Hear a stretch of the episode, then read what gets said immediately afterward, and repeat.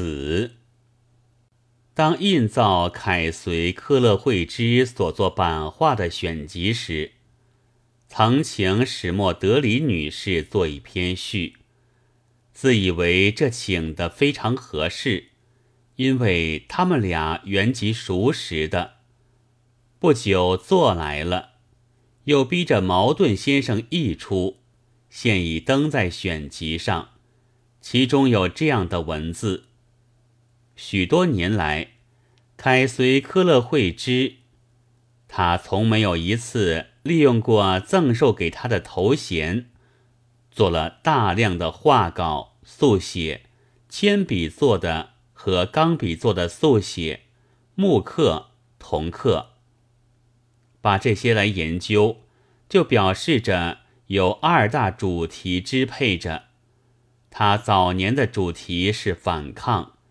而晚年的是母爱、母性的保障、救济以及死，而笼罩于他所有的作品之上的，是受难的、悲剧的，以及保护被压迫者深切热情的意识。有一次，我问他：“从前你用反抗的主题，但是现在你好像……”很有点抛不开死这概念，这是为什么呢？用了深有所苦的语调，他回答道：“也许因为我是一天一天老了。”我那时看到这里就想了一想，算起来，他用死来做画材的时候是一九一零年请。这时他不过四十三四岁。我今年的这想了一想，当然和年纪有关，但回忆十余年前，对于死却还没有感到这么深切。大于我们的生死，久已被人们随意处置，认为无足重轻，所以自己也看得随随便便。不像欧洲人那样的认真了。有些外国人说中国人最怕死，这其实是不确的。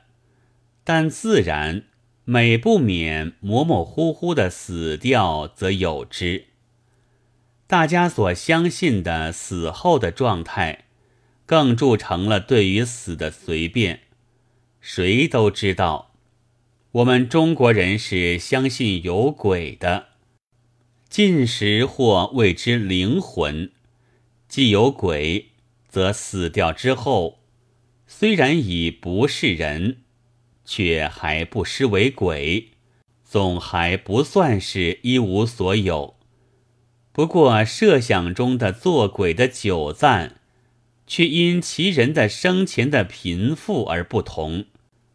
穷人们是大抵以为死后就去轮回的，根源出于佛教。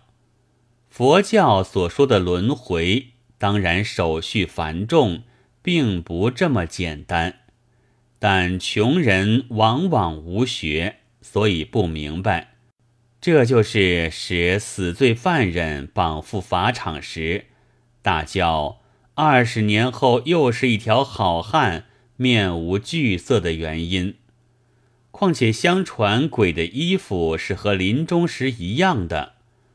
穷人无好衣裳，做了鬼也绝不怎么体面，实在远不如立刻投胎，化为赤条条的婴儿的上算。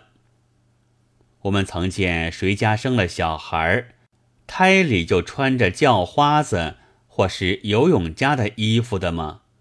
从来没有，这就好，重新来过。也许有人要问：既然相信轮回，那就说不定来生会堕入更穷苦的境况，或者简直是畜生道，更加可怕了。但我看他们是并不这样想的，他们确信自己。并未造出该入畜生道的罪孽，他们从来没有能堕畜生道的地位、权势和金钱。然而，有着地位、权势和金钱的人，却又并不觉得该堕畜生道。他们倒一面化为居士，准备成佛，一面自然也主张读经复古，兼做圣贤。他们像活着时候的超出人理一样。自以为死后也超出了轮回。至于小有金钱的人，则虽然也不觉得该受轮回，但此外也别无雄才大略，只预备安心做鬼。所以年纪一到五十上下，就给自己寻葬地和寿财，又稍指定。先在明中存储，生下子孙，每年可吃羹饭。这实在比做人还享福。假使我现在已经是鬼，在阴间又有好子孙，那么又何必零星卖稿，或向北新书局去算账呢？只要很闲适的躺在楠木或阴沉木的棺材里。逢年逢节，就自有一桌圣传和一堆国币摆在眼前了，岂不快哉？就大体而言，除极富贵者和名利无关外，大抵穷人利于立即投胎，小康者利于长久做鬼。小康者的甘心做鬼，是因为鬼的生活。这两字大有语病，但我想不出适当的名词来。就是他还未过厌的人的生活的连续。阴间当然也有主宰者，而且极其严厉公平，但对于他独独颇肯通融，也会收点礼物，恰如人间的好官一样。有一批人是随随便便，就是临终也恐怕不大想到的。我向来正是这随便党里的一个。三十年前学医的时候，曾经研究过灵魂的有无，结果是不知道；又研究过死亡是否苦痛，结果是不疑虑。后来也不再深究，忘记了。近十年中，有时也为了朋友的死写点文章，不过好像并不想到自己。这两年来病特别多，一病也比较的长久，这才往往记起了年龄。自然，一面也为了有些作者们笔下的好意的。或是恶意的不断的提示。从去年起，每当病后休养，躺在藤躺椅上，每不免想到体力恢复后应该动手的事情，做什么文章，翻译或印行什么书籍。想定之后就结束道：“就是这样吧，但要赶快做。”这要赶快做的想头，是为先前所没有的。就因为在不知不觉中记得了自己的年龄，却从来没有直接的想到死，直到今年的大病，这才分明的引起关于死的预想来。原先是仍如每次的生病一样。一任着日本的 S 医师的诊治的，他虽不是肺病专家，然而年纪大，经验多。从实习的时期说，是我的前辈，又极熟识，肯说话。自然，医师对于病人，纵使怎样熟识，说话是还是有限度的。但是他至少。已经给了我两三回警告，不过我仍然不以为意，也没有转告别人。大约实在是日子太久，病相太显了的缘故吧。几个朋友暗自协商定局，请了美国的第一师来诊查了。他是在上海的唯一的欧洲的肺病专家。经过打诊听诊之后，虽然誉我为最能抵抗疾病的典型的中国人，然而也宣告了我的就要灭亡，并且说，倘是欧洲人，则在五年前已经死掉。这判决。使善感的朋友们下泪，我也没有请他开方，因为我想，他的医学从欧洲学来，一定没有学过给死了五年的病人开方的法子。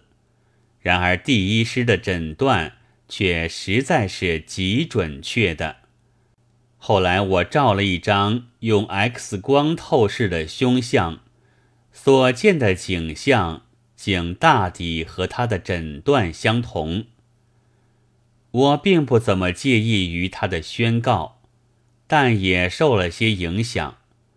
日夜躺着，无力谈话，无力看书，连报纸也拿不动。又未曾练到心如古井，就只好想，而从此竟有时。要想到死了，不过所想的也并非二十年后又是一条好汉，或者怎样久住在楠木棺材里之类，而是临终之前的琐事。在这时候，我才确信，我是到底相信人死无鬼的。我只想到过写遗嘱，以为。我倘曾贵为公宝，富有千万，儿子和女婿及其他，一定早已逼我写好遗嘱了。现在却谁也不提起，但是我也留下一张吧。当时好像很想定了一些，都是写给亲属的，其中有的是一。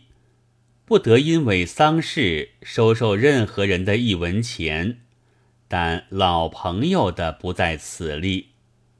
二，赶快收敛埋掉，拉倒。三，不要做任何关于纪念的事情。四，忘记我，管自己生活。倘不，那就真是糊涂虫。五，孩子长大，倘无才能，可寻点小事情过活，万不可去做空头文学家或美术家。六，别人应许给你的事物，不可当真。七，损着别人的牙眼，却反对报复、主张宽容的人。万物和他接近，此外自然还有，现在忘记了，只还记得在发热时，又曾想到欧洲人临死时，往往有一种仪式，是请别人宽恕，自己也宽恕了别人。我的怨敌可谓多矣，倘有心事的人问起我来，怎么回答呢？我想了一想，决定的是让他们怨恨去，我也一个都不宽恕。但这仪式未必举行，遗嘱也没有写，不过默默的躺着，有时还发生更迫切的思想。原来这样，就算是再死下去，倒也并不痛苦。但是临终的一刹那，也许并不这样的吧。然而一世只有一次，无论怎样，总是受得了的。后来却有了转机，好起来了。到现在，我想，这些大约并不是真的要死之前的情形，真的要死，是连这些想头也未必有的。但究竟如何，我也不知道。九月五日。